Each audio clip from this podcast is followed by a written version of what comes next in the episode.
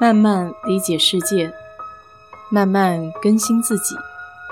一路人生，要去开心，要去期待，要去热爱。我是 DJ 水色淡子，在这里给你分享美国的文化生活。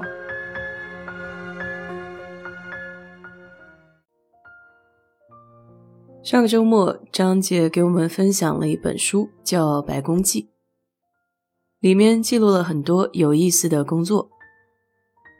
虽然美国的历史不过两三百年，但也有一些不少有意思的现象，比如加州的淘金热。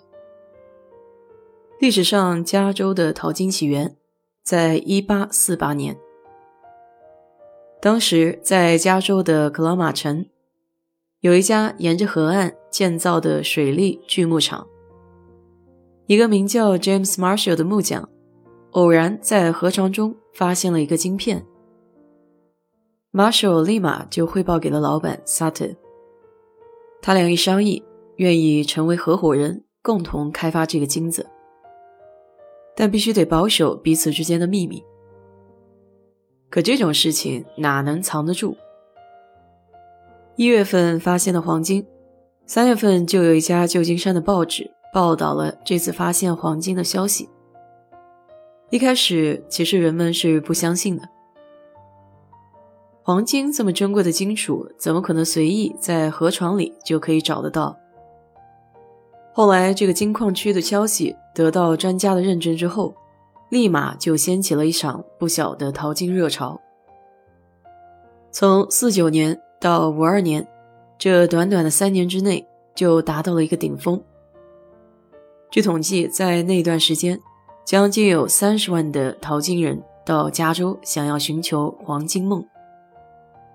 加州的人口和经济在这个阶段都得到了一个爆炸性的增长。其实，真正靠淘金发家致富的屈指可数，反而是有一部分人借助了人口移民之后带来的商机。因为你想。这么多的人从别的地区来到了加州，他们需要基本的生活必需品，所以短短几个月之内，比如说食物、干货，还有其他相关的商品，价格一下子就上涨了两倍之多。原来矿工使用的最普通的平底锅价格是二十美分，但在淘金热的这段时间。一个小小的平底锅就从二十美分涨到了八美元。虽然这个加州的淘金热已经消散了将近半个世纪，但现在在北加州的平原还有山脉里面，依然保存了大量的淘金时代的遗迹。目前最集中的位置就在今天的萨克拉门托以东的内华达山脉，那边依然被称为金乡。Gold County。二零二零年的时候，在美国又掀起了一股不小的淘金热复古潮。当时比较流行的是两种方式，一个叫河道淘金 （Penny for Gold），另外一种是磁铁钓鱼 （Magnet Fishing）。我想现在把淘金作为一个专职的工作，应该还是比较少的。大多数人是抱着一种猎奇的心态，觉得好玩有趣。河道里淘金的工具比较简单，你上亚马逊去搜一下就好了。甚至大多数时候，他们都会把套件儿给你组装好了。一个经典七件套的淘金工具，在亚马逊上也不过就卖十几块钱。磁铁钓鱼就更加简单了，只需要一个强力的磁铁，还有一个尼龙绳。再加上一副手套，接下来就是看地图。有一些地图上面会把金矿的地点给你标示出来。谷歌地图上面这些淘金地点都是围绕着一些大大小小社区的河流。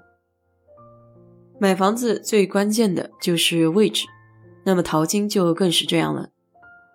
在不对的地点，不管你怎么努力，也是挖不到金的。是不是有人真的在淘金的过程中挖到了宝贝呢？还真有。二零一七年的时候，北加州有一名淘金者叫 Julian Kelly。他在 Sierra Nevada 的地方挖金子，意外的发现了一颗1.5克拉的钻石。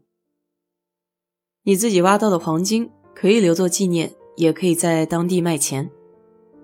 靠近金矿附近有很多这种以黄金来兑换现金的小铺子。当然了，根据这个黄金挖出来的品质，它价格也会不太一样。另外一个用磁铁吊宝贝的方式就更加有意思了。油管上有不少人会分享他们用这种磁铁吊出来的东西。有些比较幸运的会掉出保险箱，或者存有比较贵重金属的一些袋子。还有一些人通过这种方式拉上了一些枪支、子弹、危险物品。这时候第一件事情是需要打电话报警，警察需要通过一系列调查来证明这个东西是不是赃物。如果不是的话，他们会把物件归还给你。这种形式比较有趣，就好像开盲盒一样，你也不知道会掉出来个什么东西。其实大多数的人呢，都不能通过这种方式来发家致富。毕竟工欲善其事，必先利其器。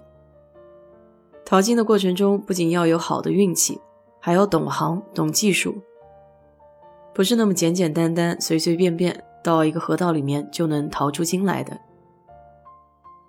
不过，你要是不指望这个发财，只是想亲自去体验一下，如果能挖出一点小黄金的话，做一个纪念，那么图个乐子也还算不错的一种方式。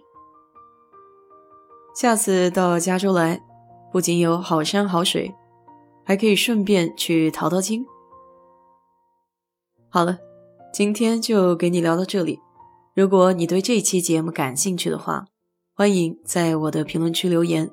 谢谢。